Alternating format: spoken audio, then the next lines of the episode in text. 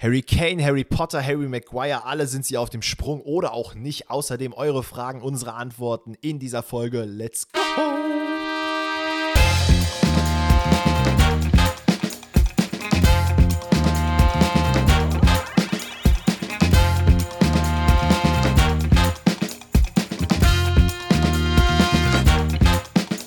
Grüezi alle miteinander, herzlich willkommen zu einer neuen Episode Pfosten rettet heute an einem Donnerstag, an dem wahrscheinlich das gesamte Bundesland Bayern auf Kopf steht. Keiner weiß, wo es so richtig lang geht. Verlieren wir Stürmer, verlieren wir unseren, weiß ich nicht, wie es nennt, Bundesland, Präsidenten, wen auch immer. Also wirklich in Bayern steht alles Kopf. Man will sich von Deutschland spalten. Nur wirklich heiße Sachen in Bayern unterwegs. Aber heiße Sachen ist auch tatsächlich heute das Wetter. Denn es ist ein super geiles Wetter heute gewesen, ausnahmsweise mal. Aber Leute, lasst euch davon nicht täuschen. Ähm, es wird nochmal regnen. Der Sommer ist vorbei. Wir haben schon mal gecallt. Es geht nicht mehr weiter. Vielleicht kriegt ihr nochmal so ein, zwei heiße Tage. Alex hat es heute auf jeden Fall ausgenutzt, draußen ein bisschen Fußball kicken zu gehen. Ich habe heute mal wieder eine Laufsession gehabt. Aber ich weiß ganz genau, am Wochenende werde ich wahrscheinlich wieder hier auf der Couch liegen und mir denken: Alter, ist das geil, dass es regnet.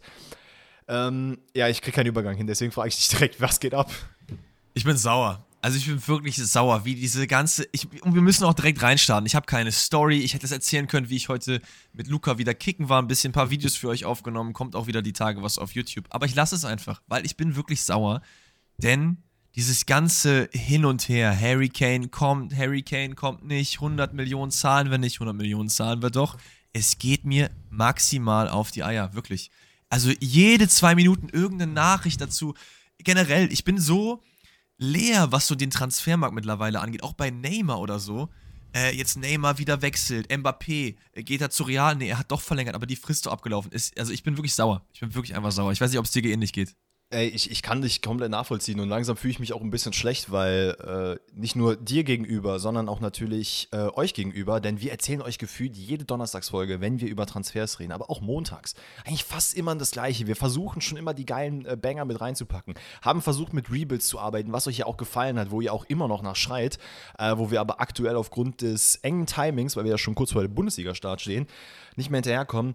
Aber der Transfer war wirklich langsam ödet er mich auch an. Also wenn ich jetzt noch einmal sehe, dass Harry Kane sich doch umentscheidet, weil das ist nämlich aktuelle Stand der Dinge. Über Neymar Mbappé will ich gar nicht reden. Ganz ehrlich, Mbappé, ja. Spiel von mir aus in der zweiten Trainingsgruppe, Al-Khelaifi, lass ihn nicht spielen, lass ihn spielen. Es ist mir kackegal. Hol dir Gonzalo Ramos, leih den für 20 Millionen und äh, kauf den nächste Saison wieder für 60, umgeh wieder das Financial Fairplay. Ganz ehrlich, wir drehen uns da im Kreis. Das war übrigens auch eine Frage, die wir euch äh, im QA, nee, nicht im QA, sondern im Spotify-Sticker gestellt haben.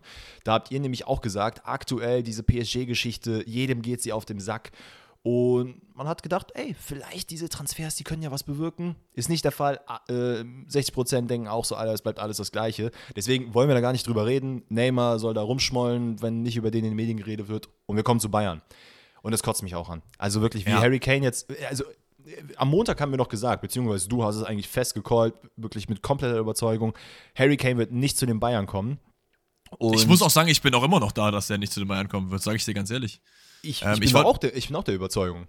Ich wollte noch mal kurz reingrätschen bei den Rebuilds, weil mir das auch viele noch privat geschrieben haben. Ey, wie sieht's aus? Rebuild, dies, das. Danny hat es gerade gesagt, aufgrund des engen Zeitplans gerade nicht. Aber, und das ist so ein bisschen meine Idee, die habe ich, glaube ich, auch dir schon gesagt, dass wir das Ganze auch im Winter theoretisch machen können. Dass wir uns auch da mal ein paar Bundesligisten rauspicken und sagen, ey, wer nicht so gut performt, wer müsste vielleicht noch mal was auf dem Transfermarkt machen. Das heißt, da nicht verzagen, äh, abwarten. Da kommen bestimmt noch mal Rebuilds. Aber jetzt zu Harry Kane. Also, für die, die es nicht mitbekommen haben, es ist ja alles heute Schlag auf Schlag irgendwie gewesen. Es wurde, glaube ich, gestern Abend vermeldet, dass das letzte Angebot der Bayern doch angenommen wurde. Es handelt sich um ein Angebot von, ich glaube, 100 plus 5 Millionen Boni, irgendwie sowas um den Dreh. Also auf jeden Fall über 100 Millionen Euro. Das ist so die Grenze, die überschritten wurde. Ich weiß mhm. nicht, wie es genau waren. Ähm, das ist so die kolportierte Summe. Das wurde also von den Tottenham-Bossen angenommen und man hat, hat sich gefragt, wo ist das Here We Go? Weil Harry Kane hat ja laut Medienberichten schon seit lass mich nicht lügen, aber es sind drei, vier Wochen oder so, ein Agreement angeblich gehabt mit den Bayern, dass man sich schon einig ist über Vertragsmodalitäten. Aber das kam nicht. Und jetzt wurde heute dann gesagt, okay, Harry Kane hat doch sich wohl entschieden, äh, wahrscheinlich bei Tottenham zu bleiben. Erst hieß es 50-50, dann hieß es, es wird immer unwahrscheinlicher und noch ist nichts fest, aber ich rechne damit, dass Harry Kane nicht an die Sebener Straße kommt. Äh, ja, verrückterweise wurde tatsächlich auch gesagt, dass äh, zunächst einmal, weswegen wir überhaupt auf die, auf die Aussage kamen am Montag, dass Harry Kane auf gar keinen Fall zu den Bayern kommen wird. Es war nämlich die Meinung, die äh, englischen Tottenham-Bosse haben Nein gesagt. So, das hat sich dann irgendwie doch wieder verworfen mit irgendwelchen deutschen äh, Quellen und irgendwie hat das nicht so richtig zusammengefunden. Und da meinte natürlich jeder und seine Mama, unter anderem auch wir beide, dass wir doch einfach mal unsere Meinung dazu äußern, sagen, ey, das passiert, das passiert jetzt nicht. Und ja, also bei Harry Kane, ich weiß nicht, was bei dem falsch ist, aber ich habe auch einen wilden, ähm, einen wilden Kommentar gelesen von Michael Owen. Äh, den ich mir natürlich jetzt merken kann als Ballon d'Or-Gewinner bei Liverpool. Das werde ich jetzt niemals wieder vergessen. Es ist nicht Didi Hamann, es ist Michael Owen. Und ähm, ich, ich, lese es einfach mal vor. Ne? Also das Zitat ist, beziehungsweise die Quelle ist von Sky, die haben das zitiert. Aber Michael Owen sagt, ich weiß, der FC Bayern ist ein großer Verein und ich habe großen Respekt vor dem Club, aber wenn ich an Harry Kanes Stelle wäre, würde ich hier bleiben. Es ist keine große Leistung, mit Bayern eine Trophäe zu gewinnen.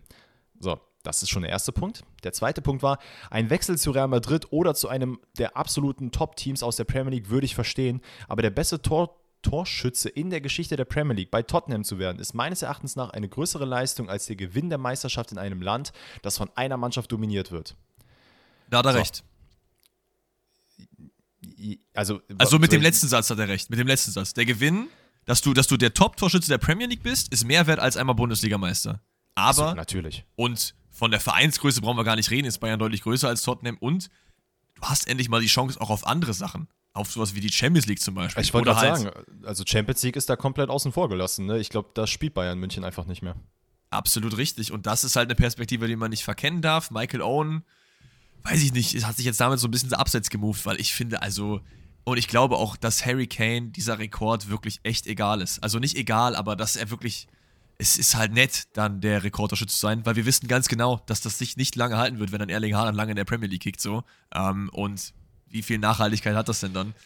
Das ist nämlich das Problem. Diese Trophäe, die du eventuell immer gewinnst und danach schreit Harry Kane ja auch schon die letzten Jahre, er will unbedingt Trophäen gewinnen. Und die hast du halt für immer. Wenn du den Premier League-Rekord einmal gebrochen hast, okay, der kann halt immer wieder gebrochen werden. Eine Trophäe nimmt dir keiner weg. Plus, du hast es angesprochen, du hast Möglichkeiten, den DFB-Pokal zu gewinnen, der vielleicht jetzt nicht so hoch geratet wird in England generell, so wie es halt Deutschland überhaupt äh, an sich so der Fall ist. Denn ich meine, das äh, müssen wir jetzt auch nicht verkennen oder so. England findet halt, Deutschland ist eine Farmers League. So, das wird offen und ehrlich kommuniziert von vielen, in Anführungszeichen, Expertinnen und Experten.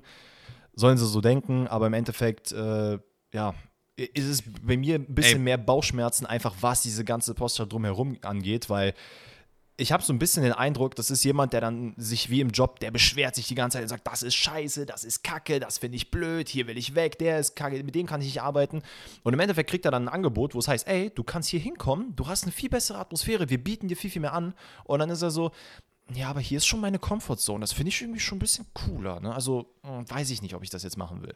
Ja, jetzt nochmal mit Bezugnahme auf Michael Owen. Ich habe auch immer das Gefühl, dass diese ganzen Transferpossen immer auch irgendwie so ein bisschen einladen, dass jeder und seine Schwester äh, sich da irgendwie profilieren müssen und irgendwie die mal einen Namen im Fußball gehabt haben, dann ins Mikro äh, äh, krakehlen so. Das sehen wir in Deutschland, ist es ja auch sehr, sehr oft so. Da nenne ich jetzt auch immer ganz, ganz äh, easy das Kind beim Namen. Das ist zum Beispiel ein Didi Hamann. Sich, klar, der ist auch Experte, das ist auch sein Job, das darf man nicht vergessen. Aber ähm, gefühlt bei jeder Sache ist er immer so, er hat sehr kontroverse Meinungen. So. Und die Frage ist halt bei ihm, ich würde auch gerne mal mit ihm reden, vielleicht ist es auch anders, vielleicht er, sind das auch seine wirklichen Meinungen so, aber auch jetzt ein Michael Owen, keine Ahnung, das kommt natürlich sehr, sehr gut bei den englischen Fans, wenn man sagt, ey, die Bundesliga ist eh Müll, bleib mal lieber hier so. Und das ist natürlich dann auch wieder so ein bisschen äh, mit bewusst polarisiert, sage ich mal. Keine Ahnung. Im Endeffekt muss Harry Kane selber wissen, was er machen möchte. Ich verstehe jeden Spieler, der in seinem Heimatland bleiben möchte, aufgrund des Komforts, der sagt, okay, aber auch da, er hatte ja auch die Möglichkeit, äh, zu anderen Clubs theoretisch zu gehen oder hätte die Möglichkeit äh, zu gehen. Ich finde es halt nur so ein bisschen komisch, dass es halt anscheinend ja schon dieses Agreement halt gab und dann im Nachhinein den Rückschritt zu machen, das ist halt kein geiler Move. Das ist jetzt nicht, weil ich Bayern-Fan bin oder so, aber es, es hat schon auf jeden Fall ein Geschmäckle. Ist so ein bisschen wie das bei Jonas Hofmann ja jetzt auch vor, ich glaube, zwei, drei Tagen nochmal hochgekommen ist, dass irgendwie Wirkus gesagt hatte, das wäre bei ihm auch so gewesen. Er hätte ihm wohl am Dienstag irgendwie gesagt, yo, ich bleibe auf jeden Fall hier, verlängere und bin, mhm. bin Säule und Mittwoch dann hat er gesagt, ich gehe doch. Und das ist halt komisch. Zu gehen ist gar nicht schlimm oder zu bleiben auch, aber wenn du halt ein Agreement hast, wenn es schon Handshake-mäßig gibt, wenn das denn stimmt, dann ist es echt schwierig, das noch zu machen. So. Ich, find, ich finde halt auch Handshake bedeutet mittlerweile leider auch nichts mehr. Also wenn es nicht irgendwo auf dem Papier festgehalten wurde, es irgendeine Art Pre-Agreement gibt, also heißt eine Art Vorvertrag oder so, dann kannst du einfach nichts mehr für bare Münze nehmen.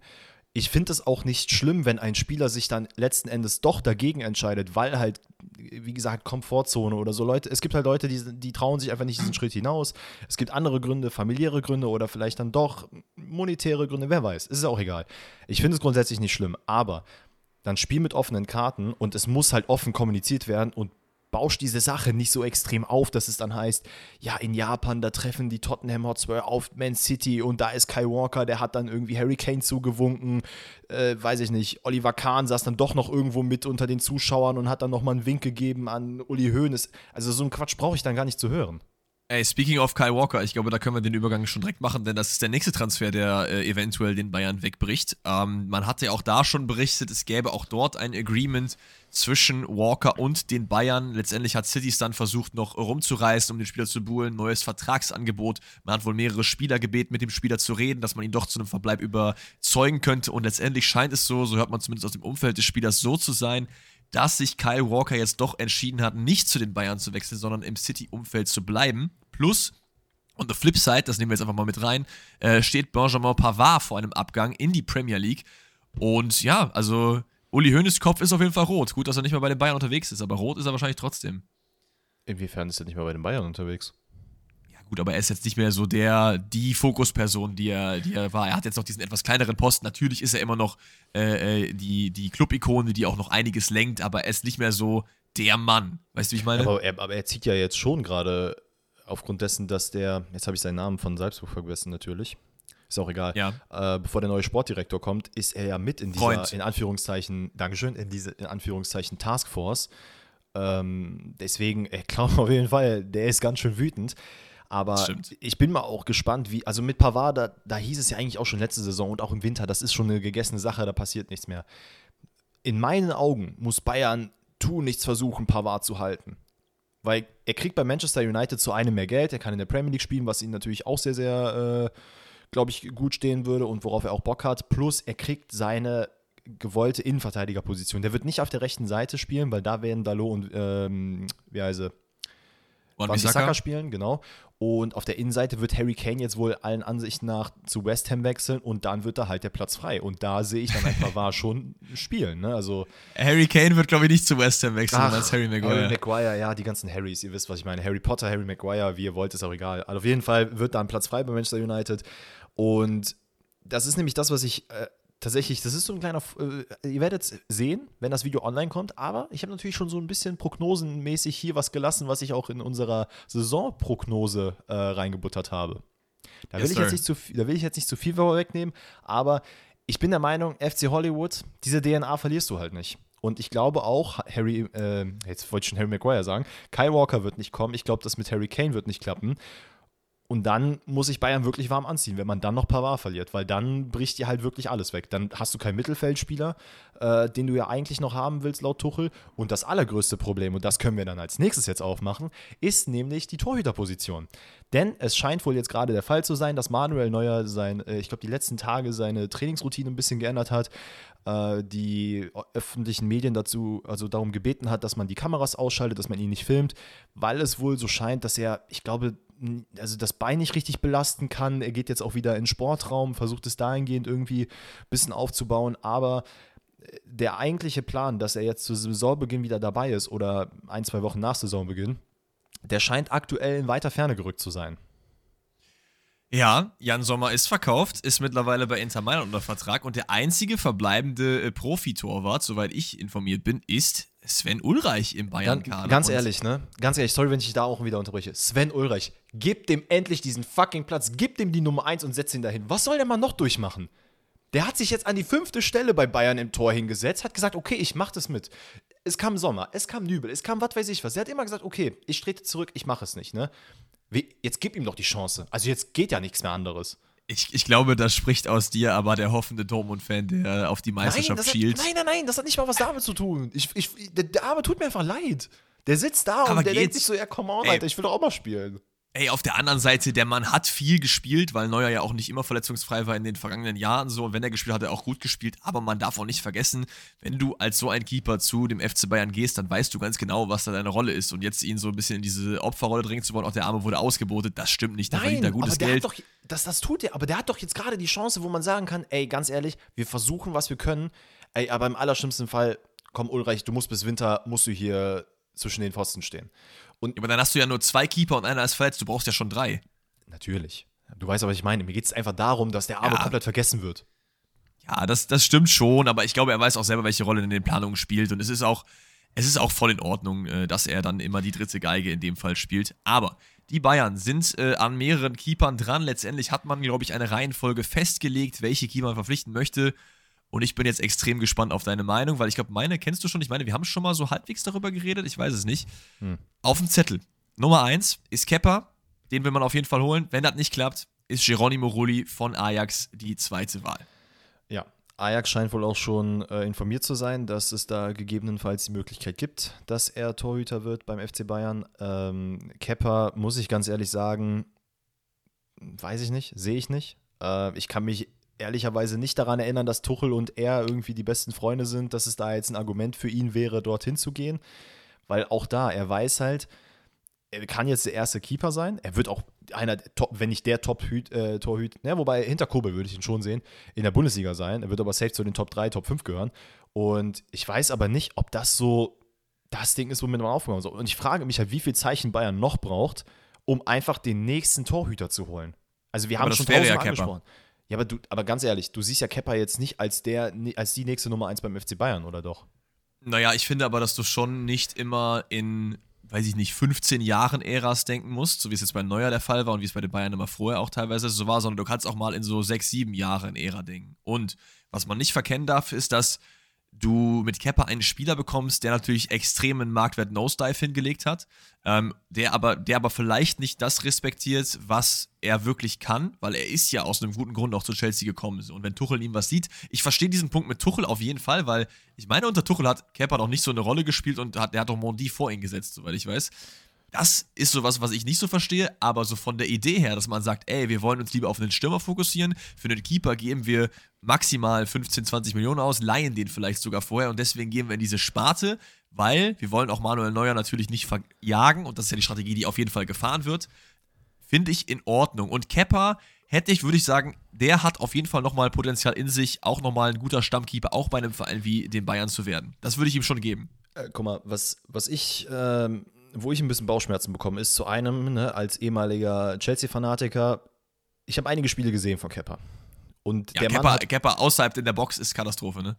genau, aber das, das Verrückte ist einfach, gegen Bayern wirst du kaum eine Mannschaft haben, die im 16er rumwuhlt und versucht, den Ball wirklich ins Tor zu tragen. Außer Dortmund, weil die es einfach nicht checken, dass man auch aus der zweiten Reihe schießen kann. Alle anderen Mannschaften schießen aus der zweiten Reihe, weil sie einfach nicht weiter rankommen. Und da ist halt Kepper nicht der Allerstärkste. So. Und ich frage mich einfach, für mich ist Cap halt nicht die Nummer eins, wo ich sagen würde, boah, all the way machen wir. Es gab ja auch mal De Gea im, im Gespräch, das würde ich aber auch sein lassen. Und ich muss ganz ehrlich sagen, das, das ist aber auch einfach nur die, äh, die Dennis Schmitz Meinung außerhalb von der Bayern-Bubble. Ich sehe einfach nicht, warum man immer noch daran hängt und sagt, ey, wir müssen Manuel Neuer, wir dürfen ihn nicht verkaufen, der darf nicht wütend sein. Digga, diese ganze Geschichte ist ja nur durch so ein muss man auch wirklich sagen, so eine Dummheit durch Manuel Neuer entstanden. Klar, der Unfall war kein, keine Absicht, das war alles ein Versehen.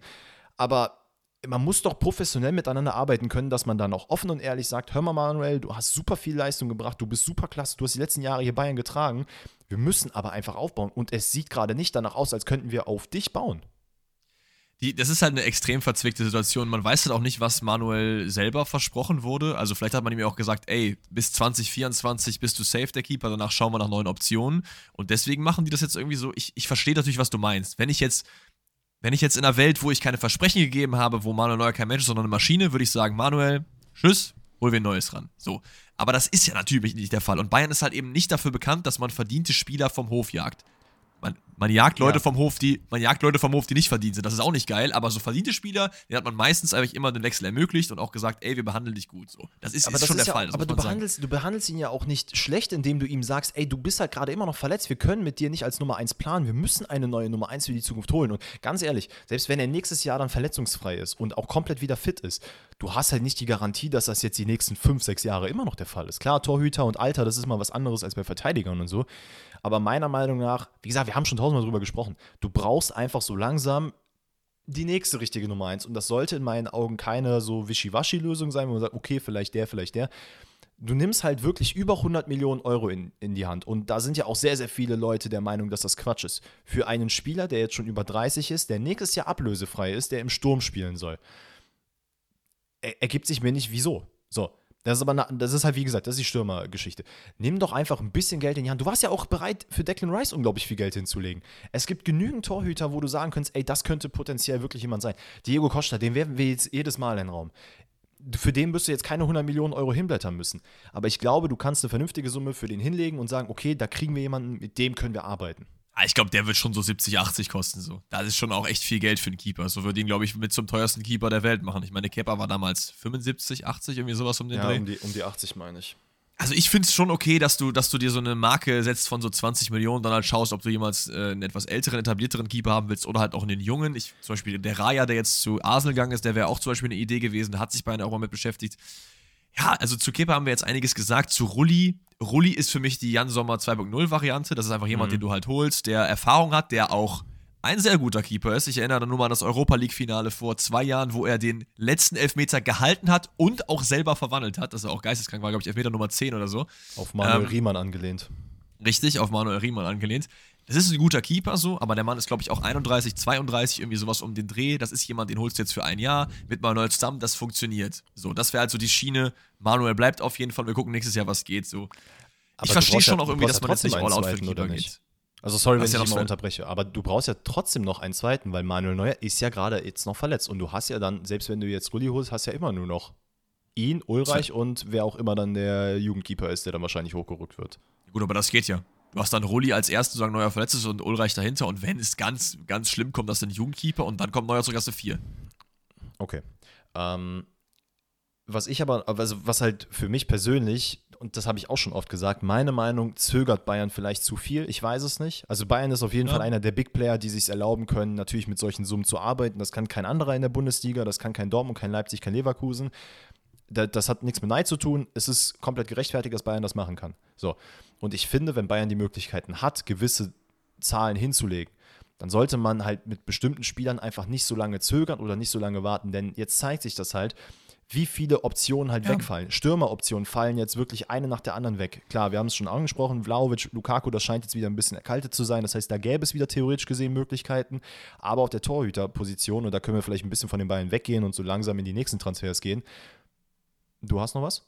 Ich wollte noch eine Sache dazu sagen, und zwar, ich glaube so ein bisschen, dass die Bayern, die Bayern haben, waren immer zögerlich eigentlich, also zumindest soweit ich weiß. Und es gibt die einzigen Schnellschüsse, die es so gab, und da ist jetzt der prominenteste meiner, meiner Meinung nach halt Hernandez, da hast du dir auch schon ganz schön die Finger verbrannt, so was Geld zumindest angeht. So. Und vielleicht ist das halt Natürlich. auch so ein bisschen der Grund, dass man sagt, ey, wir wollen, wenn wir einen holen, dann wollen wir intern uns 100% sicher sein. Und dass man bei, bei äh, Tuchel, nee, bei Tuchel sage ich, bei Kane, jetzt so all out geht, ist, glaube ich, dem geschuldet, dass man intern wirklich gesagt hat, das ist der Mann für die Zukunft, die nächsten drei, vier Jahre Bayern. Von allen Leuten, die es gibt, für die wir das Geld ausgeben können, ist das der Typ.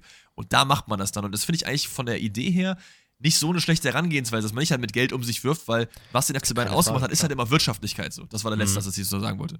Nee, ab, absolut, absolut. Also da, da, bin, da bin ich auch bei dir. Natürlich hat das nicht nur negative Seiten, wenn man halt geduldig ist und versucht, wirklich zu warten und auf den richtigen Moment äh, auch hinzuarbeiten. Ähm, wie gesagt, um von den Bayern so ein bisschen wegzukommen, ähm, aber trotzdem noch da zu bleiben und ein bisschen die Problematik vielleicht nochmal zu unterstreichen. Real Madrid verliert gerade ihren Stammkeeper aufgrund eines Kreuzbandriss, Kreuzbandrisses. Courtois äh, fällt jetzt verletzt für die nächsten sechs Monate wahrscheinlich aus. Heißt, man braucht einen neuen Keeper. Und das macht es natürlich wieder bei den Bayern schwer. Denn Kepper ist nicht nur bei denen im Gespräch, sondern natürlich auch bei äh, Real Madrid. Und da nicht nur er, sondern auch noch ein paar andere Namen. Und ich glaube, ich fände es ganz interessant, wenn man mal kurz über die redet. Also Kepper, wie gesagt, ne, macht es den Bayern natürlich schwerer. Ist halt die Frage, wo er sich dann eher sieht. Also wenn er die Möglichkeit hat, als Nummer 1 bei den Bayern oder bei Real Madrid zu sein, muss ich ganz ehrlich sagen, würde ich wahrscheinlich auch Real Madrid bevorzugen. Real Madrid ist halt einfach die größte Mannschaft in Europa, würde ich behaupten, wenn nicht sogar des Fußballs allgemein. Wenn du da die Möglichkeit hast, Ey, wird schwierig. plus der, plus der Mann ist halt auch Spanier, ne? Man vergisst halt oft, dass das auch einfach das Heimatland ist, ne? Das kommt noch hinzu. Dann haben wir als nächstes, wo es in meinen Augen wahrscheinlich so die fast unrealistischste Variante ist, ist äh, Hugo Loris. So, den weiß Ja. ich nicht, den sehe ich jetzt nicht. Der ist halt auch schon mittlerweile 36, 37, hat nicht mehr viele Ablösesummen, aber ich weiß nicht, ob Real Madrid jetzt unbedingt für die sechs Monate nochmal Ablöse zahlen muss, gerade nachdem man mit Bellingham so viel Geld gespreadet hat und ja Mbappé immer noch nicht so zu 100% durch ist, ob das nicht noch diesen Sommer was wird. Dann hätten wir Keylor Navas, so eine kleine Comeback-Tour, wo ich aber auch sagen muss, doch, der war bei Real Madrid, ne? Oder verwechsel ich da gerade? sogar, Ja. sogar ziemlich lange sogar. Ja, dann, ich, dann habe ich es gerade, egal, dann habe ich ja richtig gelegen. Ähm, hatte jetzt bei Nottingham Forest gespielt, ist jetzt wieder per Laie zurück zu PSG gegangen, wird auch ein bisschen Ablöse kosten. Weiß ich auch nicht, ob das so the way to go ist. Der kennt natürlich Real Madrid, aber und da kommen wir so ein bisschen meiner Meinung nach zur wahrscheinlichsten Option und das ist schon auch eine Posture, die wir, glaube ich, seit, boah, wie lange haben wir die? Seit zehn Jahren oder so wird sie jedes Jahr mal gehandelt. De Gea, der Mann ist for free, der ist auf dem Markt, der wird Handgeld kosten und ich glaube, den wird, der wird halt mit Real Madrid schon seit Jahrhunderten in Verbindung gebracht. Ja, aber das passt auch, oder? Also ich finde find ich auch. auch. da, wir haben wieder das spanische Ding und bei De Gea ist einfach die Qualität, finde ich, weil ich war immer eigentlich, äh, klar, war so, ist so ein bisschen Achterbahnkeeper, aber der ist schon ziemlich stark und äh, gerade als Nummer zwei oder Nummer anderthalb hinter Courtois dann, wenn er dann wieder zurückkommt, ist es, glaube ich, sehr, sehr guter Fit. Ich finde, die äh, alternden Loris und Keylor Navas sind für mich nicht die richtige Option, weil die sind auch mittlerweile meiner Meinung nach schon zu weit drüber mhm. als dass sie nochmal auf diesem Niveau performen können, weil Real Madrid ist eine Mannschaft, die jedes Jahr Champions League-Ambitionen hat. Und die hast ja. du mit einem Keeper wie David de Gea schon, mit einem Keeper wie Keylor Navas und Hugo Loris im jetzigen Verfassung meiner Meinung nach nicht. Ja, das ist ein komplett fairer Gedanke. Also bin ich bei dir. Ich wäre auch für mich persönlich, de Gea ist wahrscheinlich so die Paradeoption. Und dann wahrscheinlich, kommen wir zum nächsten Transfer.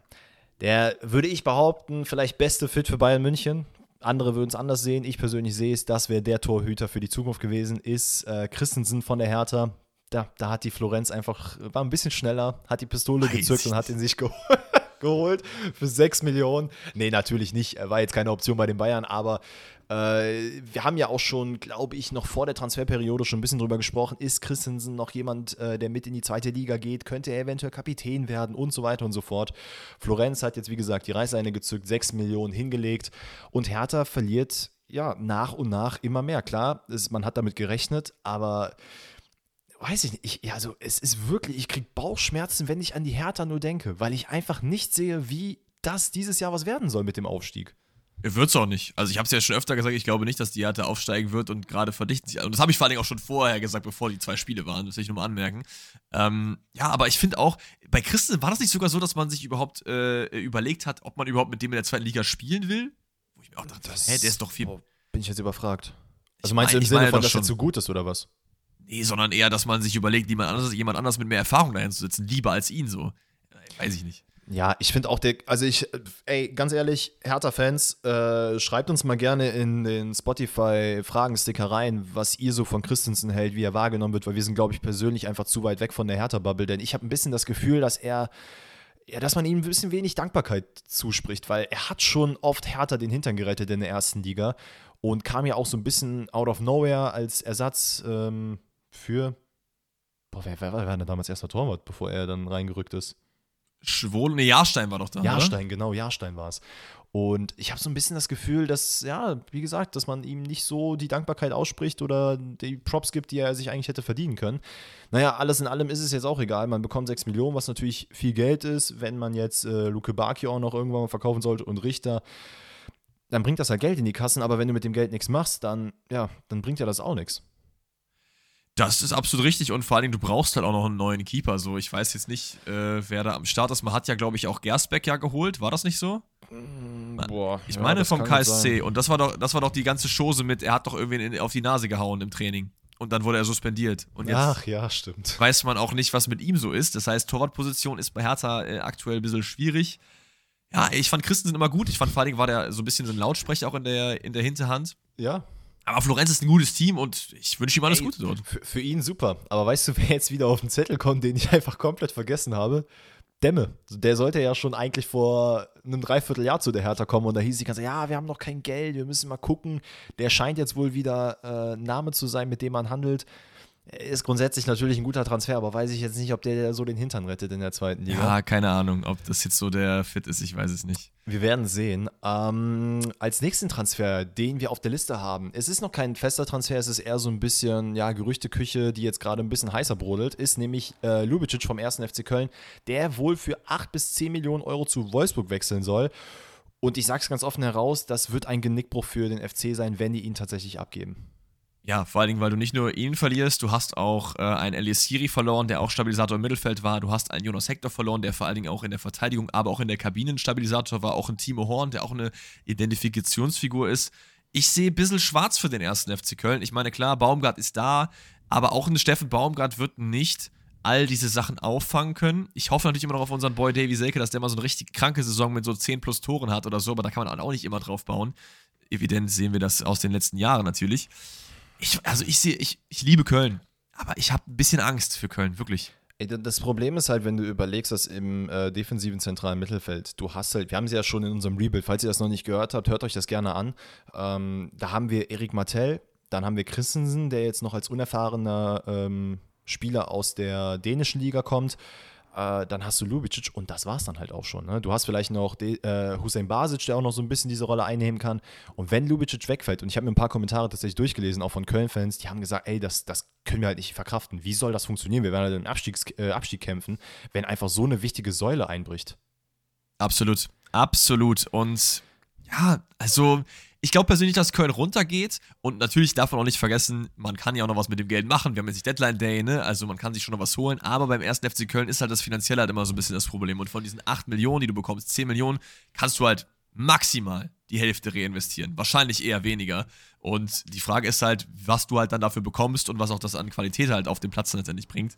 Gerade wenn du überlegst, geil. dass wir halt jetzt, also Stand der Aufnahme, wir haben den 10. August. Wenn das durch ist, haben wir von mir aus Mitte August, dann ist nicht mehr so viel Zeit, sich mit jemandem zu beschäftigen. Und ich habe, klar, wir sind natürlich nicht beim FC drin, aber ich habe schon ein bisschen den Eindruck, dass es so, ja, aus dem Nichts kam. Ne? Und wenn das jetzt wirklich so ist, sich da jetzt von hier auf gleich mal so umzustellen und noch doch nochmal für die Defensive jemanden zu holen, wo man ja eigentlich schon darüber diskutiert hat, ey, Skiri ist weg, wen holt ihr da?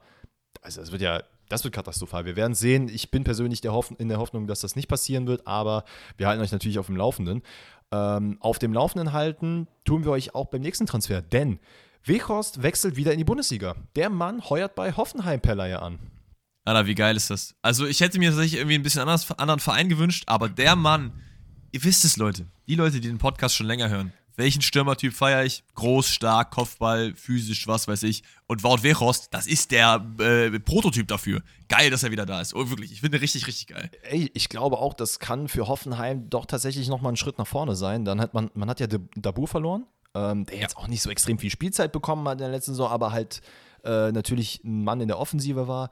Und ich finde, du hast jetzt jemanden geholt, mit dem du einfach deinen Spielstil auch nochmal ein bisschen anpassen kannst. Denn äh, wir wissen auch, Hoffenheim hat jetzt keinen 1,90 Meter plus Spieler im Sturm gehabt oder in der Offensive, womit man da irgendwie mal arbeiten konnte, der gegebenenfalls, auch wenn man das System umstellt, über Flanken gefüttert werden kann. Das hatte man halt gar nicht. Und jetzt hast du jemanden, den du halt neben Kramaric aufsetzen kannst, der das so ein bisschen kreativer ausrichtet, der sich auch mal fallen lässt auf die Zehen, der dann mal äh, die, die Bälle über die Außen dann halt zu Wechos bringen kann. Also von Kramaric nach außen und von außen nach innen.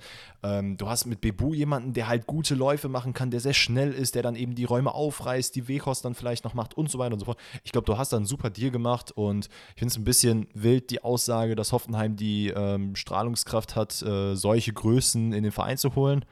Weiß ich jetzt ehrlicherweise nicht, ob ich das so unterschreiben würde. Doch, auf jeden Fall, weil ich Findest finde, du, musst, darfst, darfst nicht vergessen, dass Wout Weghorst jemand ist, der als bei United war in den letzten Jahren und da in der Premier League regelmäßig gespielt hat. So klar, wie gut das ist, aber das ist trotzdem ein sehr, sehr starkes Gefälle so, ne? Also ich finde schon, dass Wort Wechhorst ein Name ist, den ich jetzt niemals zu Hoffenheim ge gesprochen hätte, oder? Nee. Gerade weil Hoffenheim, gerade weil Hoffenheim ein Team ist, was letzte Saison um den Abstieg gespielt hat. Das dürfen wir nicht vergessen. Ja, natürlich. Ja, okay, vielleicht, vielleicht, vielleicht hast du schon recht. Ich weiß das nicht, ist fast wie, das ist, ey, das ist fast wie Hoffenheim zu Köln, äh, Wechhorst zu Köln. Und das wäre übel krass. Boah, das wäre richtig krank.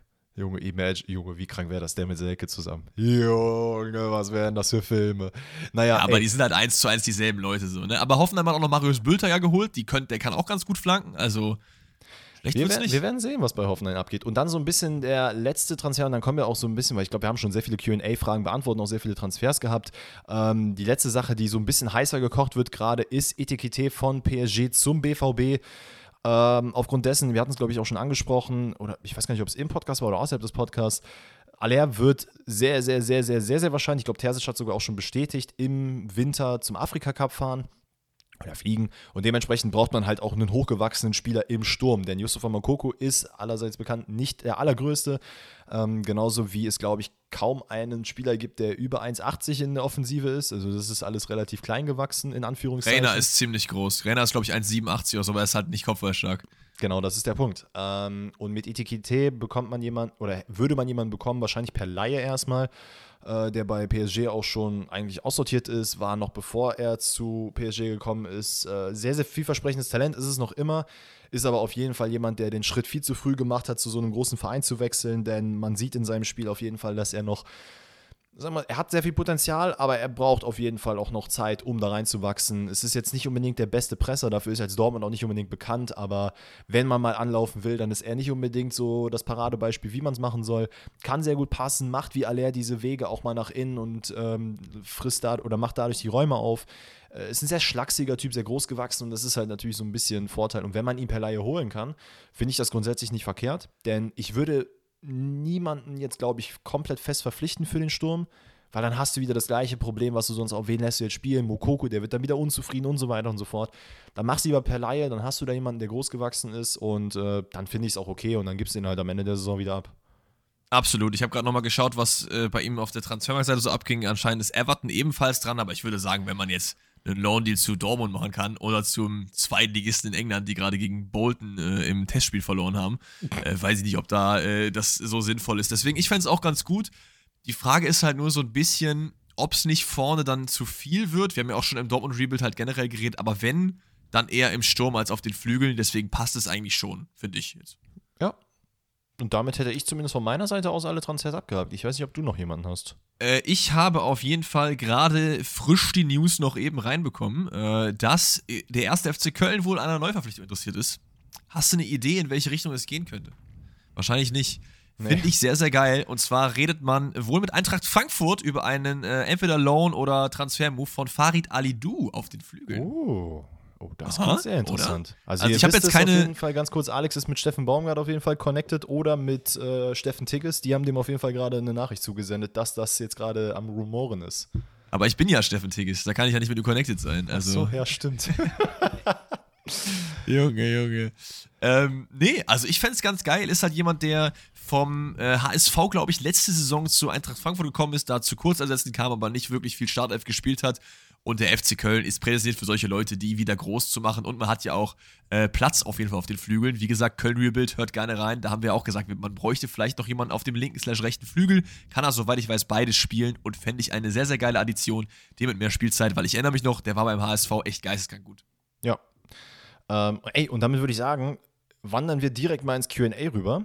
Wir müssen heute mal so ein bisschen abwechselnd machen, denn ich habe die einen aus Spotify rausgepickt und Alex die aus seinem Sticker. Deswegen, ähm, ich würde sagen, wir machen es einfach hin und her. Ja, ich muss nur mal gucken, weil ich habe teilweise auch die, die du mir per Sticker geschickt hast, teilweise auch aufgeschrieben. Deswegen müssen wir gucken, was was ist. Aber wir kriegen das schon irgendwie hin.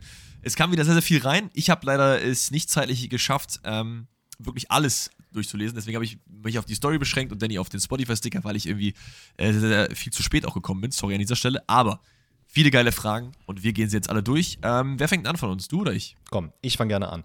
Weil jetzt am Wochenende ansteht oder sogar morgen schon anfängt, DFB-Pokal, erste Runde. Und Michi Kratz fragt, welcher Bundesliga-Club scheitert im Pokal? Und ich habe mir mal äh, angeschaut, was es denn so für Partien gibt, wo wir dann anfangen würden. Es ist erstmal der erste Bundesligist auf meiner Liste. Äh, Bersenbrück gegen Mönchengladbach muss ich ganz ehrlich sagen, kann ich nicht zu, äh, sagen zur anderen Mannschaft. Da glaube ich, wird es jetzt eher schwieriger. Ähm, dementsprechend würden wir, glaube ich, da auch mit Gladbach gehen. Ähm, es gibt, glaube ich, tatsächlich keine einzige Mannschaft. Okay, Werder Bremen gegen Viktoria Köln könnte ein sehr interessantes Spiel sein. Glaube ich aber auch nicht, dass Werder sich das nehmen lässt. Ansonsten, Bochum gegen Bielefeld?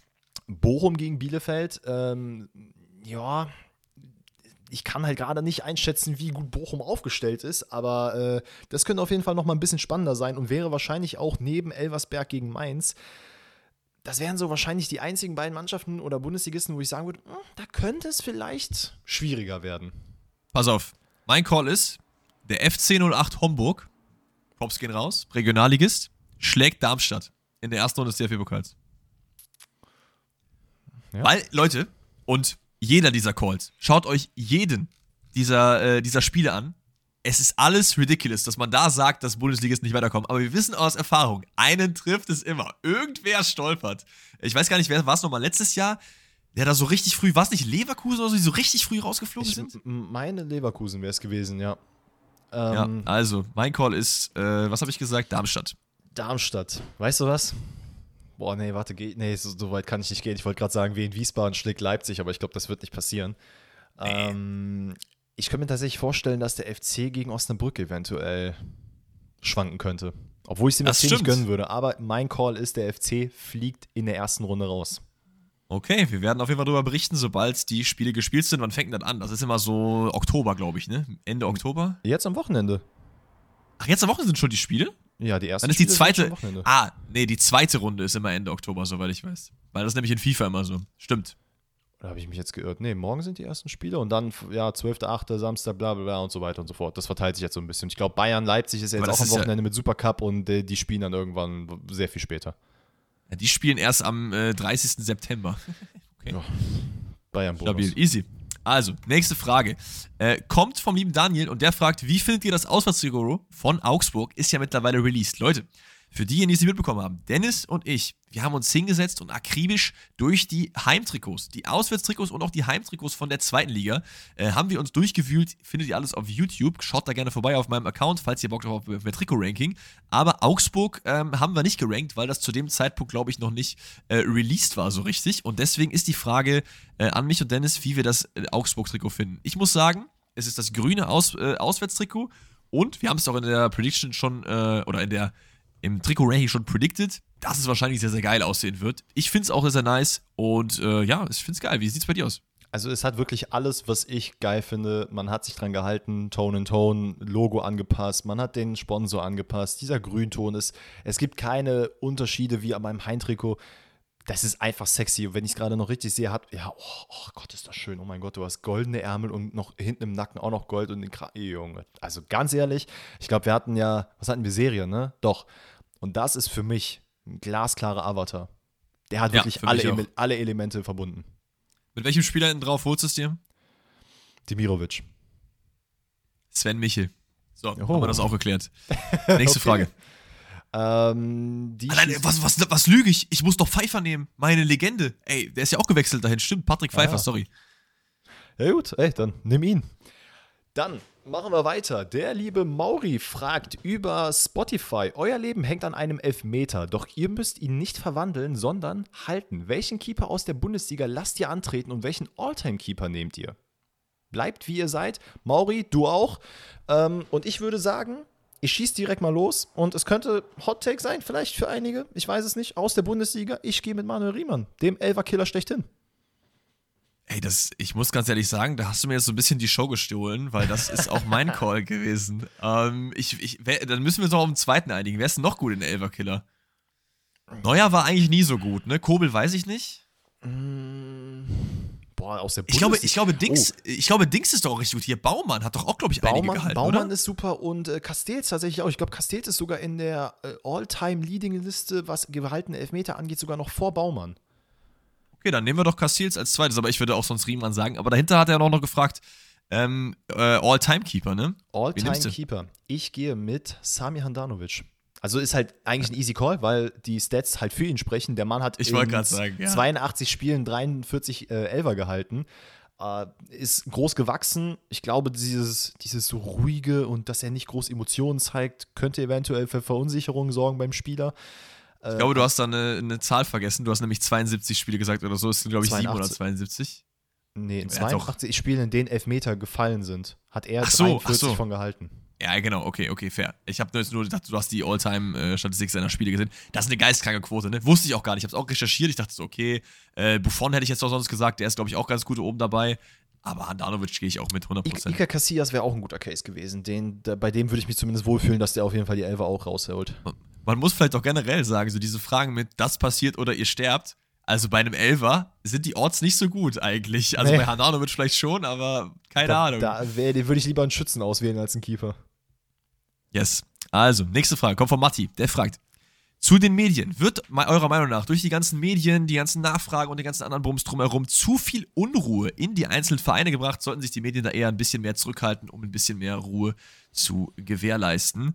Ja, also ich glaube, da kann ich aber mal vorpreschen. Medien und auch generell, dass alles sich auch mehr verlagert. Also früher gab es halt sehr beschränkte Medien, die sich mit Fußball beschäftigt haben. Du hast nicht so viel Möglichkeit gehabt, auf Informationen Zugriff zu bekommen. Also es war halt entweder Kicker oder Sportbild oder halt äh, irgendeine Zeitung am Sonntag oder du musstest halt, weiß ich nicht, äh, äh Videotext lesen, sage ich mal. Was hat mein Vater nämlich sehr, sehr oft noch gemacht, erinnere ich mich noch als Kind. Videotext aber heute ist ja jeder. Ja, ja, aber heute kann ja jeder wirklich äh, irgendwelche Gerüchte über Social Media streuen, jeder und vor allem auch so schnell. Also Harry Kane hat das Angebot abgelehnt, da weiß nicht mal selber und ich weiß es schon und kann im Podcast drüber reden so. Das ist halt echt crazy und dadurch finde ich, weil auch viel auf die Goldwaage gelegt wird, dadurch muss man halt immer mehr Content kreieren und deswegen wird auch viel über, überspitzt so. Viele Sachen schaffen es in die Medien, die eigentlich niemals passieren werden, was Transfers angeht. Und ich finde auf jeden Fall, ja, es ist zu viel Unruhe äh, in die Vereine, weil auch immer, es wird immer gefragt, der Trainer steht dann da, will eigentlich über seine Mannschaft reden, dann wird gefragt, ey, Harry Kane, wie sieht's aus? Ach, übrigens, Ukraine-Krieg, was sagst du dazu? Findest du, wir sollten Panzer liefern? Digga, also. Es, es ist wirklich wild und ich glaube, das be beste Beispiel dafür, warum die Medien sich ein bisschen zurückhalten. Und Leute, wir sind natürlich auch in gewisser Weise Medien, also ja, ja, da können wir uns natürlich auch nicht rausnehmen. Aber dass die, äh, diese ganze Nagelsmann-Geschichte, das ist ja eigentlich genau das. Also Medien haben vorher geleakt, dass Nagelsmann rausgeflogen ist und das wusste er dann noch nicht mal. Das sind halt schon so Sachen, weiß nicht, aber auch so, was du, du gerade angesprochen hast, diese Fragen, dieses immer, ey, was halten, was halten Sie denn von Cristiano Ronaldo? Wer ist der GOAT? Messi oder Ronaldo? Ist übrigens äh, Ose Tutu von Bochum ein guter Spieler oder nicht? Was halten Sie vom Ukraine-Krieg? Kaufen Sie lieber vegane, veganen Käse oder Schinken? So, das sind so Sachen, Come on. Du musst halt nicht innerhalb Ey, von einer Sekunde alles herausfinden, was dieser Mensch macht. Das ist richtig. Ich finde, guck mal, Trainer und auch Spieler sind irgendwo auch Vorbilder. Deswegen finde ich, sollte man solche Sachen nicht komplett rauslassen. Aber ich finde, in welcher Form das teilweise gemacht wird, ist es halt echt schwierig. Also ich muss jetzt nicht irgendwelche Trainer zu aktuellen politischen Situationen befragen, wie irgendwie Krieg oder was halten sie von der neuen, vom neuen Heizungsgesetz oder so. Was man machen kann, ist, es geht zum Beispiel um irgendwelche Sachen, die auch mit der Mannschaft zu tun haben, wie zum Beispiel diese äh, Regenbogenbinde oder so, dass man da mal fragt, wie, wie, das, wie das gefunden wird, weil das ist ja auch mhm. irgendwie so ein Statement. Wenn du sagst, ey, ich bin, bin voll, ich supporte die LGBTQ-Community oder halt eben nicht, das sind ja auch Statements, die auch theoretisch gemacht werden können. Also, ich finde, Politik gehört aus dem Fußball raus, aber äh, Meinung halt eben nicht, was Diskriminierung und so, so eine Sache angeht. Und das ist schon auch wichtig, dass es das gibt. In der Hinsicht finde ich das nicht, aber ich finde, man sollte sich als Medienhäuser ab und an mal hinterfragen, welche Fragen man wem irgendwie stellt und vor allen Dingen auch, was die Repercussions dann davon sind, weil es ist auch sehr, sehr oft, dass das wirklich auf die Spieler auch zurückfällt. Und zu viel Unruhe in die Vereine, klar, ist das eine, aber auch zu viel Unruhe in die Köpfe von Menschen. Weil das mhm. alle Leute, Trainer, Verantwortliche des Vereins, Spieler, von mir auch die Maskottchen, das sind alles Menschen. und diese Fragen ähm, und diese Sachen, die dann daraus äh, resultieren, die kommen irgendwo an bei diesen Menschen und es äh, leitet so ein bisschen über. Deswegen würde ich, glaube ich, gerne, du hast ja auch gerade die Frage schon beantwortet, deswegen würde ich gerne zur nächsten Frage von mir gehen, weil das passt perfekt dazu. Ja.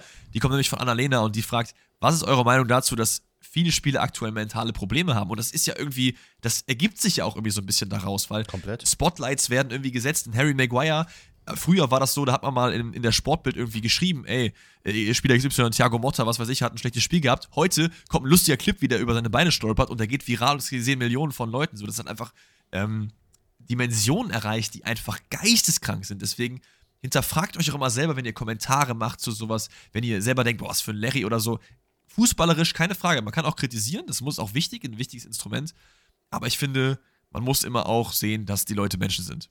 Ja, da gehe ich komplett mit. Und es ist halt erschreckend zu sehen, du hast diesen Vergleich zu damals gemacht, wohin wir halt jetzt ge gewachsen sind, was äh, positiv und negativ ist. Aber wenn man überlegt, ich meine, wir beide oder insbesondere du bist halt bekannt durch eine Plattform wie TikTok. So, die gab ja. es halt bis vor vier Jahren nicht mal.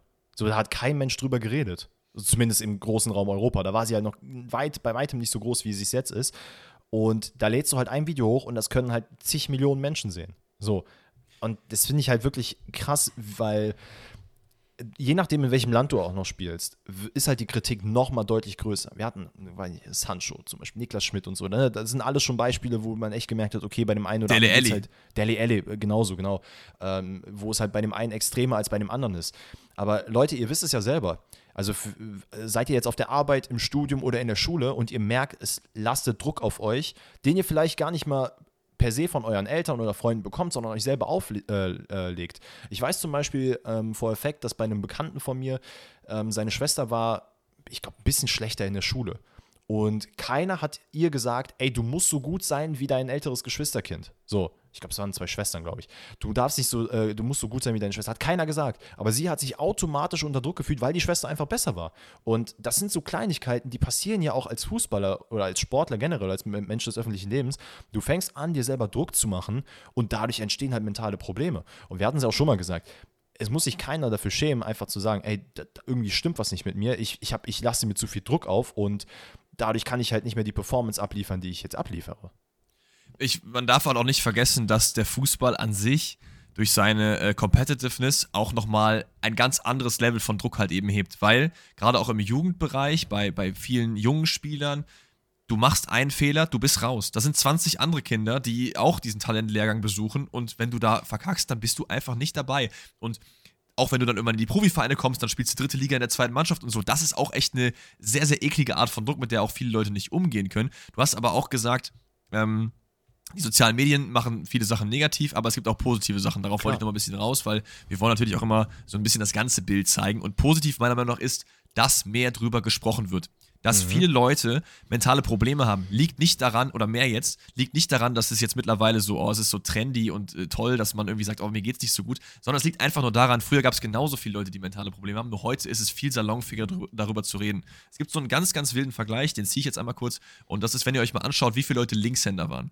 Das kann man sehr, sehr gut machen, weil linkshänderisch wurde früher in Amerika tatsächlich so mit dem Teufel in Verbindung gebracht. Das heißt, Ach, wenn du dir so einen Graph anschaust, wie viel Prozent der Leute Linkshänder waren, dann ist so um 1880 rum, waren das so ein Prozent. Und irgendwann ist dann diese Kurve langsam gestiegen, nachdem man aufgehört hat zu sagen, dass es mit dem Teufel in Verbindung mhm. ist. Und auf einmal sind 9% der Leute Linkshänder. So, und das Krass. ist halt der perfekte Vergleich für so mentale Probleme. So, und es ist, ist gut, dass sich immer mehr Profis wie Dele Alli, wie Niklas Schmidt, wie äh, Sancho, was weiß ich, nach vorne trauen und sagen, ey, mir geht's nicht gut, mir ging's nicht gut. Wenn es Probleme gibt, sucht euch Hilfe und das ist auch die Message, die wir euch geben. Wenn ihr Probleme habt, äh, ihr seid traurig, was weiß ich, es gibt Nummern, die man anrufen kann. Ja, googelt Selbsthilfenummer, was weiß ich. Da gibt es so viele Adressen, wo man sich Hilfe holen kann. Redet mit Freunden, redet mit Familie, weil mentale Probleme sind. Es ist wie wenn du dir ein Bein brichst, nur halt im Kopf. Ja, absolut. Ähm, genau, damit würde ich sagen, machen wir die nächsten zwei Fragen im Schnelldurchlauf. Äh, ich habe nämlich hier zwei, also eine kleine, das ist nämlich einmal die von Sassy äh, Cooper. Was für Transfers würde der BVB noch brauchen, um wieder die Meisterschaft spannend zu halten? Ähm, dafür gerne mal Dortmund Rebuild angucken. Ich werde versuchen, die ganzen Links äh, für die Folgen reinzupacken oder guckt euch einfach mal unsere Folgen auf Spotify an. Da haben wir wirklich, wir haben extra deklariert Rebuild, BVB, Rebuild, 1. FC Köln. Da könnt ihr euch das alles gerne nochmal in Ruhe anhören. Da habe ich nämlich auch gesagt, oder wir beide gesagt, es braucht noch was auf der rechten oder linken, äh, in, also Verteidigerposition und im Idealfall auch noch was in der Zentrale. Das hat man jetzt ein bisschen mit Sabitzer und mit dem Matcher aufgegriffen. Aber ich will die Frage gar nicht weitermachen. Also, wenn ihr euch dafür interessiert, checkt bitte sehr, sehr gerne diese Folge aus, lasst ein Like da und ähm, da werdet ihr unsere komplette Meinung dazu hören. Und dann gehe ich nämlich direkt weiter in die nächste Frage. Die kommt nämlich vom Linus. Er fragt, was genau das mit diesen Ausstiegsklauseln auf sich hat. So, wie, wie, funktioniert das? Ich verstehe das nicht so ganz. Und wir wissen natürlich, dass die äh, Zuhörerinnen und Zuhörer von uns auch ab und zu ein bisschen jünger sind. Deswegen, wir wollen natürlich auch unserem, äh, unserem Bildungsauftrag hier gerecht werden. Und deswegen dachte ich mir, ach komm, da haue ich mal ganz kurz was raus. Also Alex, kannst dich wieder zurücklegen, ein bisschen Popcorn auspacken, Geil. eine Kerze anmachen. Ausstiegsklausel. Also, es gibt einige Länder, in denen es verpflichtend ist, eine Ausstiegsklausel zu machen. Das ist einfach arbeitsrechtlich so festgelegt. Das sind Länder wie zum Beispiel Spanien. Da gab es diese Geschichte mit Neymar, 222 Millionen. Das wurde einfach fest in einen Vertrag eingehandelt, wo es hieß, okay, dieser Spieler braucht einfach eine Summe, die quasi dafür sorgt, dass jemand anders kommen kann und sagt, ey, für dieses Geld kaufe ich diesen Spieler. Normalerweise laufen ja Vertragsverhandlungen so, Alex und ich setzen uns zusammen und wir reden über, weiß ich nicht, Luca zum Beispiel. So, du willst Luca von mir verpflichten, dann verhandeln wir, okay, was können wir da für einen Preis ausmachen? Der hat einen Transferwert von den und den. So. Bei einer Ausstiegsklausel könnte Alex jetzt zu mir kommen, wenn Luca mein Spieler wäre und einfach sagen, ey, Dennis, ganz ehrlich, wir müssen gar nicht mit dir reden, wir reden einfach mit Luca, weil wir zahlen die 10 Millionen oder 20 Millionen und dann gehört er einfach uns und wenn er Bock darauf hat, dann passiert das einfach. Und das war zum Beispiel im Fall von Neymar damals, als er von Barcelona zu PSG gewechselt ist.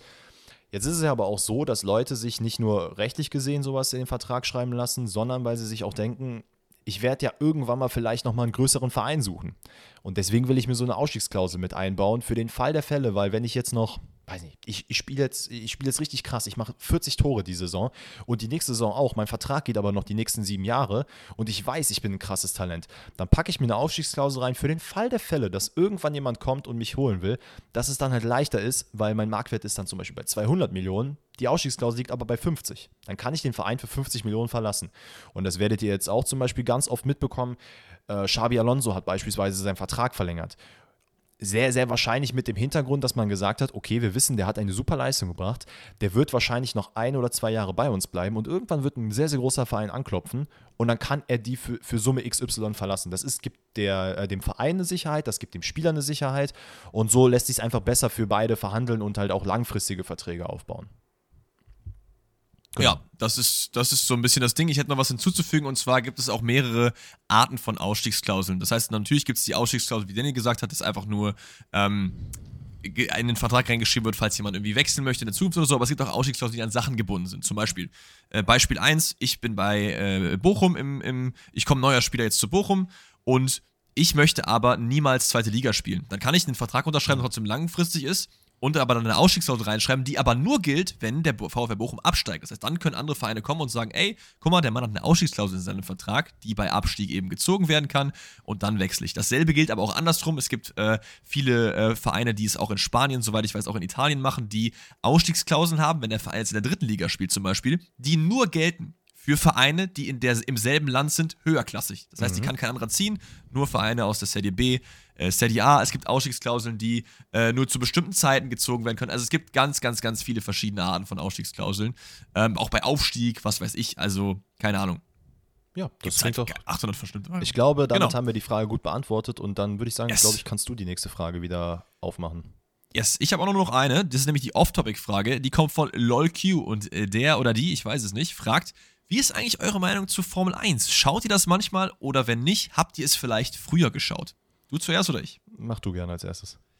Ich habe früher viel Formel 1 geschaut, weil mein Vater das immer so nebenbei hat laufen lassen. Und ich muss sagen, als Kind fand ich das auch noch relativ interessant, weil, also als Kind, du magst halt, viele Kinder mögen Autos, ich fand die Rennwagen cool und es war einfach ein Event. Da, da sind Leute irgendwie 50 Runden gefahren und ich habe mir das äh, ab und zu sonntags, glaube ich immer, ganz gerne angeschaut. Ich muss aber ehrlich gesagt sagen, und das ist gar kein Disrespect, das ist ein cooler Sport, jeder, der sich dafür interessiert, kann sich gerne anschauen, aber ich finde, das ist wirklich mit Abstand einer der langweiligsten Sportarten anzuschauen. Also ich würde mir lieber Volleyball, Faustball, äh, äh, Curling gefühlt anschauen als Formel 1, weil es catcht mich einfach null, wirklich gar nichts. Das Einzige, was ich noch weniger mag, ist Boxen. Finde ich auch ganz, ganz schlimm. Ähm, ja, für mich, für mich ist die Formel 1 auch ein sehr, sehr schwieriges Thema. Ähm, keine Ahnung, ich habe halt keine gute Verbindung aus meiner Kindheit zu Formel 1, weil es immer dann lief, wenn ich irgendwie Fernsehen gucken wollte und das dauert ja, oder zumindest damals als Kind kam es mir so vor, als würde das vier Stunden dauern. Das und dauert dann noch vier Stunden mit irgendwie Pre-Qualifying ja, am Tag mal, davor ey, und dann Schicht im Schacht. Deswegen, da war ich schon irgendwie so, mh, hm, na, natürlich hat man so, man hat immer mal was mitbekommen, Michael Schumacher war krass und sowas, ne, keine genau, Frage. Genau, ja. Aber jetzt mittlerweile, und ich habe mal tatsächlich mit meiner Familie drüber geredet, weil äh, der Männeranteil meiner Familie sehr, sehr, sehr, sehr krasser Fan von Formel 1 ist. Und wenn ich dann mal in Dortmund bin und dann, dann passiert es mal, dass es nebenbei läuft. Und ich frage halt auch so oft, ey, was ist daran so interessant? Weil irgendwie mich catcht das halt gar nicht. Das sind halt, keine Ahnung, wie viel, je nachdem, wo du halt fährst, ne, sind das mal 72 Strecken, mal weniger. Und ich check's halt einfach nicht, weil da passiert ja quasi nur am Anfang und am Ende was und zwischendurch überholt man jemanden, äh, jemanden. Und was macht es dann heiß? Und die meinten auch, ey, damals war das halt deutlich interessanter, weil damals hattest du halt wirklich die Skills von einem Autofahrer. Mittlerweile ist es mehr, mehr oder weniger so ein bisschen dieses Wettbieten. Okay, wer hat mehr Geld und kann noch krassere Technik einbauen, ähm, sodass okay. es immer weniger auf die Skills ankommt. Keine Ahnung. Ich bin, ich bin persönlich kein Fan von Formel 1, damit kann man mich leider nicht catchen. Äh, ich gucke mir auch lieber andere Sachen an. Ey, man, was man aber sagen muss, und jetzt haben wir wahrscheinlich viele Formel 1-Fans sehr, sehr sauer gemacht, das ist aber auch kein Problem, es äh, hat ja jeder seine Meinung so ein bisschen, aber ähm, die Rennen an sich finde ich todeslangweilig. Ich muss aber sagen, es gibt ähm, auf Netflix oder Amazon Prime gibt es erstmal die, äh, äh, den Niki Lauda-Film, mhm. der ist ganz cool, Rush heißt der, glaube ich, und vor allen Dingen auch eine äh, Doku über Michael Schumacher. Und die war sehr, sehr geil, weil da ging es halt eher so darum, wie er gestruggelt hat, in, in den Formel 1 reinzukommen, was mit seinem Unfall war, neben dem Ding und so. Sowas fühle ich immer, diese Stories daneben. Aber mhm. so das Rennen halt an sich, Ey, es, es wie du halt meinst, ich, ne? Es gibt auch, glaube ich, eine Formel 1 Doku an sich, die sehr, sehr lange, also mit sehr vielen Folgen ist. Äh, Drive to Survive ist das ja, ja. Das kann sein, da habe ich mir ein paar Folgen angeguckt. Das ist halt, wie du sagst, diese Insights, diese Stories dahinter, die sind mega interessant. Aber das Fahren an sich, das huckt mich leider auch persönlich gar nicht. Äh, da bleibe ich lieber beim Fußball. Und wenn du dem Ganzen nichts hinzuzufügen hast, hätte ich noch eine Frage, die tatsächlich nicht off-topic ist. Die fand ich aber sehr, sehr Let's interessant go. und die würde ich gerne hier noch mit reinnehmen als letzte Frage. Nämlich, der liebe Samuel hat auf Spotify gefragt, was haltet ihr vom neuen CL-Modus, der zur Saison 24-25 eingeführt werden soll? So, und da holen wir euch natürlich erstmal ab und geben dann unsere Meinung dazu, beziehungsweise Alex dann in, in dem Fall als erstes, weil sonst habe ich hier einen riesen Redeanteil. Ähm, Viele werden es nicht mitbekommen haben, aber aktuell ist es ja so: Champions League, Gruppenphase und 32 Mannschaften, jeder kennt es. Das wird ab 24, 25 geändert. Warum? Äh, eigentlich relativ simpel beantwortet: Geld. So, jetzt mal ganz kurz, ohne dass wir das hier jetzt eine zweite Podcast-Folge aufmachen, runtergebrochen. Äh, die Champions League wird von 32 auf 36 Mannschaften aufgestockt. Es gibt keine Gruppen mehr, sondern Ligasysteme. Das sind dann, glaube ich, vier Ligen, die gebildet werden mit jeweils acht Mannschaften. Haut das hin, rechnerisch? 16? Nee, das wären 32. Nee, stimmt. Ja, es sind ein paar mehr, ist auch egal. Ähm, neun Mannschaften müssen es dann sein. Dann sind es neun Mannschaften. Ja, stimmt, neun Mannschaften. Ja, hast recht. Ähm, und da gibt es halt, jeder spielt gegeneinander, aber halt ohne Rück- und äh, Hinrunde also beziehungsweise keine Hin- und Rückrunde, sondern es gibt halt nur dieses eine Spiel. Du hast in dieser Saison oder in diesem äh, in dieser Liga hast du, ich glaube, vier Spiele zu Hause, vier Spiele auswärts. So, das heißt, du kannst ja gegen Dortmund kann gegen Chelsea spielen, wird aber nie, halt in Chelsea spielen und nicht danach wieder in Dortmund. Das ist sehr, sehr unnötig. Aber ähm, du hast halt dann keinen Abstieg mehr in die Euroleague. Das heißt, irgendwie der Letz-, die letzten Plätze, da passiert halt einfach nichts. Die haben halt Pech gehabt, die haben halt verloren. Dann die ersten so viel und so viel Plätze werden halt aufsteigen, spielen dann ganz normal Achtelfinale K.O.-System.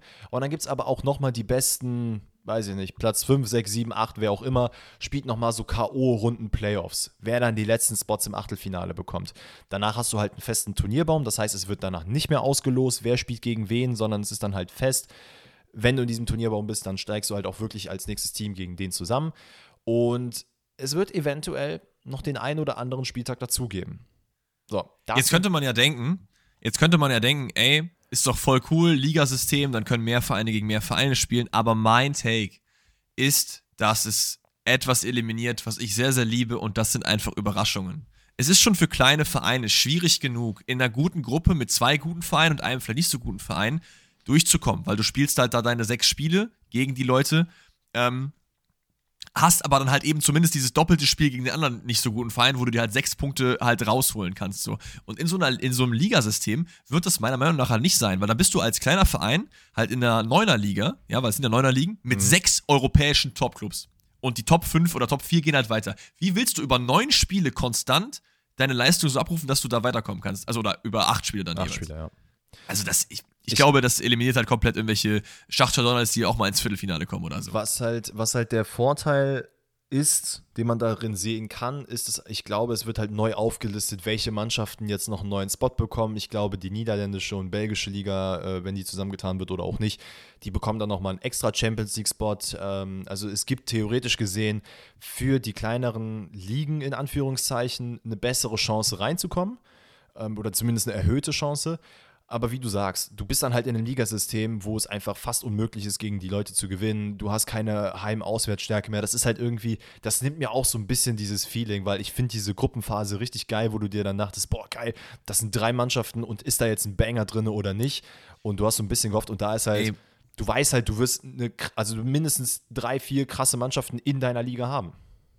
Vor allen es ist doch auch irgendwie voll unfair. Du kannst doch auch durch pures Glück einfach auch Pech haben. Also so, äh, äh andersrum, durch pures Pech halt auch einfach ausscheiden. Weil, wenn nehmen wir Eintracht Frankfurt, geisteskranke Heimstärke so, die kriegen vier krasse Mannschaften, vier nicht so krasse Mannschaften. Bei den vier nicht so krassen Mannschaften sind sie heim, bei den vier krassen Mannschaften sind sie immer auswärts. Das heißt, das ist doch ein übelster Nachteil, wenn, wenn die das dann so haben und alle anderen halt nicht. Ja. Das kann ja theoretisch passieren. Also Leute, wir haben natürlich jetzt diese neue Champions League Regularien sehr, sehr grob zusammengefasst, äh, aber wie gesagt, man könnte eine zweite Podcast-Folge für aufmachen, wenn wir das alles erklären wollen und da könnt ihr euch genügend Beiträge für durchlesen. Ich glaube, wir haben das genug äh, erklärt, aber meiner Meinung nach und ich glaube auch deine Meinung, ich persönlich finde es nicht geil, ich finde es unnötig, es ist einfach nur wieder wieder unnötig Geldmacherei. So viele Spieler, äh, unter anderem jetzt auch Varan vor kurzem, äh, kommunizieren öffentlich, ey, es gibt einfach viel zu viele Spiele, wir, wir, können nicht mehr, es ist einfach zu viel. Äh, dann hast du hier noch eine WM, dann wird hier noch eine Club-WM reingefaucht, dann gibt es hier noch den, weiß ich nicht, Audi, Toyota, Schlag mich tot Cup. Ey. Stimmt, es sind ja auch noch zwei Spiele mehr und jetzt könnte man halt auch wieder denken, ey, zwei Spiele ist doch nicht so viel, aber diese zwei Spiele führen dann dazu, dass die Spiele halt englische Wochen haben. Es sind zwei Wochen mehr, wo die ein Spiel mehr pro Woche haben. Das ist halt echt nicht geil. Und man muss auch sagen, Leute, ihr wisst es, wir sind keine Traditionalisten im Fußball. Wir sind Leute, die sich mit jedem äh, Neuen, was irgendwie aufkommt, auch echt beschäftigen. Mit irgendwie äh, Einwurfneuen Regelungen, mit äh, anderen Zeitregelungen im Fußball, generell anderen Regeländerungen. Aber sowas fühle ich halt gar nicht. Da kann man, gilt auch mal die Devise, lass doch mal alles so, wie es ist. Es ist doch in Ordnung so. Die Champions League ist doch ein tolles Baby. Ist doch gut. Ja, komplett. Ey, und speaking of tolles Baby, ähm, Kriege ich da jetzt was hin? Okay. Ja, unser Podcast ist ein tolles Baby und äh, den macht ihr natürlich sehr groß. Daher würde ich sagen, Kuss an euch wieder für den ganzen Support. Ähm, yes, wir werden am Montag, am Montag werden wir es machen? Am Montag werden wir es machen. Äh, unsere Saisonprognose. Die muss nämlich jetzt auch mal so langsam passieren, sonst wird das zeitlich alles ein bisschen eng. Und wir haben ja demnächst schon Bundesliga. Yes, sir. Würde ich um, sagen, ähm, oder nicht? Ja, okay, nee, ich, ja. ich habe gerade kurz gedacht, du wärst nicht der Meinung. Nee, ähm, nee, nee, nee, nee. Also wir machen auf jeden Fall am Montag eine äh, Saisonprognose. Wie das Ganze genau aussieht, werden wir noch nicht verraten. Das liegt nicht nur daran, dass wir äh, es geheim halten wollen, sondern dass wir auch noch nicht drüber richtig gequatscht haben, weil es kommt halt parallel auf jeden Fall noch eine dicke, dicke Saisonprognose auf meinem YouTube-Kanal. Mhm. Nicht nur mit mir, nicht nur mit Dennis, sondern auch noch mit anderen Creatoren, die ihr auf jeden Fall auch alle kennen wird. Da sind auf jeden Fall ein paar nice Namen dabei. Das wird wahrscheinlich auch so Montag, Dienstag, Mittwoch. Ich hoffe, es ist Montag fertig. Ich weiß aber nicht. Ja, das ist halt alles zu koordinieren ein bisschen schwierig. Deswegen Montag, Dienstag, Mittwoch, irgendwann kommt das online. Unsere Saisonprognose am Montag im Podcast. Also ihr seid auf jeden Fall set for life. Ja, mehr gibt es nicht zu sagen. Habt noch einen wundervollen Tag. Vielen lieben Dank fürs Zuhören. Ich hoffe, jetzt habe ich Danny mal unterbrochen, nachdem er 20 Mal unterbrochen hat in dieser äh, Podcast-Folge. Habt einen schönen Tag und wir hören uns dann wieder am Montag. Bis dahin. Ciao, ciao. Ciao.